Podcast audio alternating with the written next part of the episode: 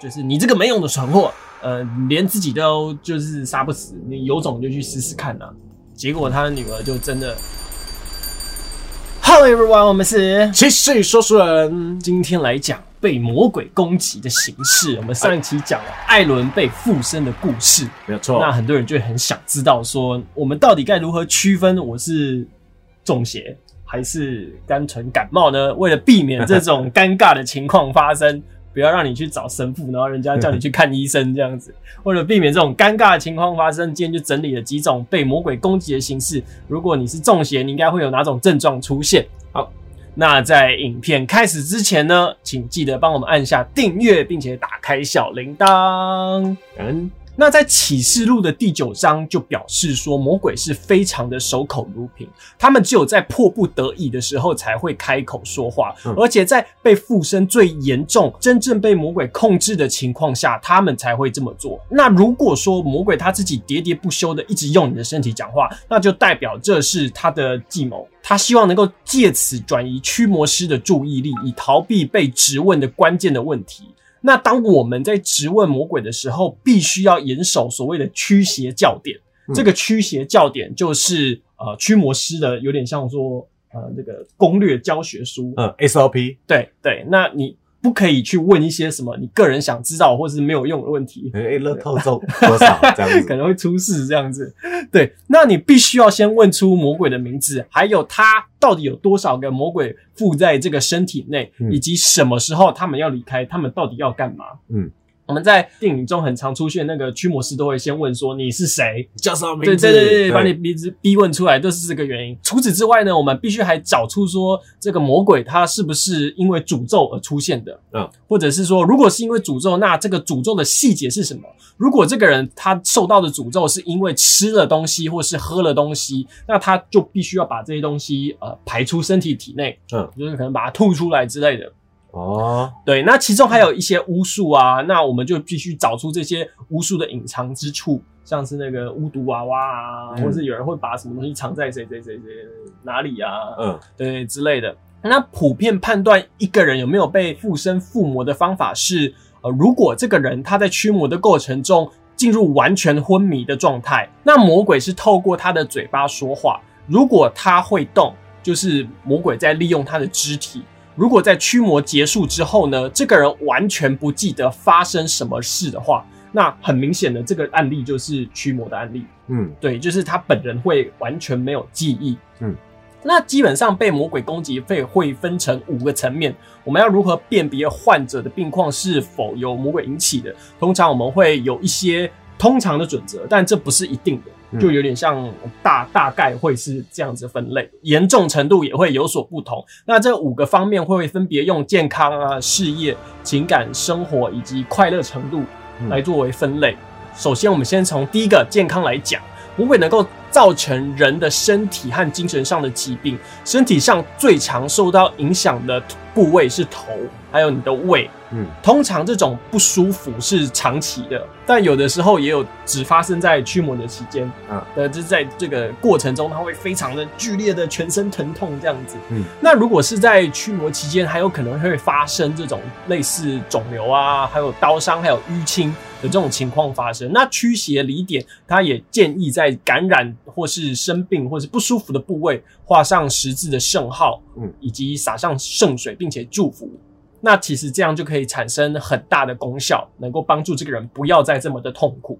那第二个层面，我们来讲到情感的部分。情感的部分，魔鬼它可以使人产生无限的恨意，特别是那些对我们最爱我们的人，魔鬼会摧毁婚姻，还有摧毁婚约，或者是他们会让本来相亲相爱的家庭成员，因为无所谓的一些理由变得反目成仇。嗯，那有一些呃，魔鬼也会破坏友谊。那因为他们的介入，受害者会感觉到自己很不受欢迎，或者是人人好像都在逃避他。那这个人就会慢慢的因为这样子开始就离开人群。那你离开人群变成一个孤单一人的时候，这个时候就会呃变得很可怕。那因此这个爱情这个点，或是你的感情的生活这个点，其实算是一个蛮好可以介入的标准。因为像我们上一季讲那个艾伦。他的朋友就是开始慢慢的不谅解他，开始不理解他，然后通通都离开了他，然后他开始就变得孤单一人。那第三个，我们讲到事业，事业的白话文就是感觉你会突然很衰，很衰，嗯，衰到一个谷底，你会觉得哇，我最近是怎样？有可能我突然应聘到一个工作，然后可能隔一阵子又来个没来由的，你就突然被 fire 掉了。对你又要去再找另外一个工作，然后结果要去找这个工作，结果又是没有一个好的结果，然后就是这样一直这样的恶性循环，恶性循环，恶性循环。但也有可能是他找到的工作是。不符合他自己本身的资对对对对对对，所以所以有些人会觉得说。我好像可以做一个五万的工作，但是干我为什么要请五万找你？对对对对对，所以我们我们还是要去分辨说，所以他是不是你自己的问题？对，是不是你自己的问题？就是被附身。对对，所以他才列了这五点嘛，就是说你要好好的区分，说不要好像都是魔鬼的问题，其实有有有一些情况可能是你这个人本身就有问题。你要你要还是要理性一点看。对对对对，那再来讲到第四点，就是生活的喜乐程度。那你可以想象的身体疾病啊，还有一些感情孤立，还有经济的破产，这些情况都会使人越来越悲观，嗯，越来越沮丧，而且会开始对人生感到消极。那些受到影响的人会变得非常的无法乐观，开始觉得自己生活没有希望，生活完全暗淡，没有任何出路，嗯。那再来之后，你开始有这样很负面的情绪之后，你就会有最后的第五个阶段，你就会有想死的念头。嗯，对。那讲到这个想死的念头，很多人就觉得说，哦，那看起来就是这样嘛。那如果这个人挂了，那恶魔就可以取走这个人的灵魂。所以这个第五个阶段呢，就是呃恶魔的终极目标，会使人们因为绝望而感到难过，最后走上自杀的这条路。但是如果人们将自己置于教会的保护之下，即使只做了一次驱魔，都会把这个第五个阶段可以消除掉。他可能不不见然他的身体状况会变好，对，直接直接血回满，但是有可能他可以至少能够逃逃离第五阶段这一关，他就不会走上那个死亡这条道路。嗯，但是这个时候肯迪路神父就有讲说，大多数的人所有以上问题的成因跟困扰。都跟魔鬼无关，对，我想也是。对他，他讲很重要，他没有说什么你你这一定是像一些什么邪教，他会跟你说你是被什么附身了，没有啊，他是讲说你大多数的人跟这个都无关，是。对，是你自己的问题，对，少数的人才有这种困扰跟这个需求，因为他上述上面这样子看起来，就是大多数人都是因为心理层面的问题，对对，就是他太弱小，嗯嗯，他一下就是被打败了，对对对对，很很容易。感觉。就很就是那种新手菜椒啊，然后对对对，就玻璃心啊，很简单就这样子，人家讲几句，然后你就疯掉了，然后可能哎遇到什么事情，你就觉得说全世界都是针对我，对对，我一定是。遇到什么很很什么不干净的东西？对我觉得是心态啦，心态的问题。你心态正确的话，你看这些事情，你都会觉得说，好，这是我经历，嗯，我学好了，我知道了，我下次不犯了，对，就好了。对对，这就是大部分的人，但是我相信还是有少部分的人，他们真的遇到这种情况，然后真的是有什么东西在背后搞怪，对对，那个我就会觉得很可怕。在肯迪杜神父他在漫长的驱魔师的生涯过程中，有没有人因为被他祝福过，后来还是自杀身亡的呢？他说有，因为有一个案例就是这样子的，有一个罗马的女孩，她完全的被恶魔控制，情况非常的糟糕。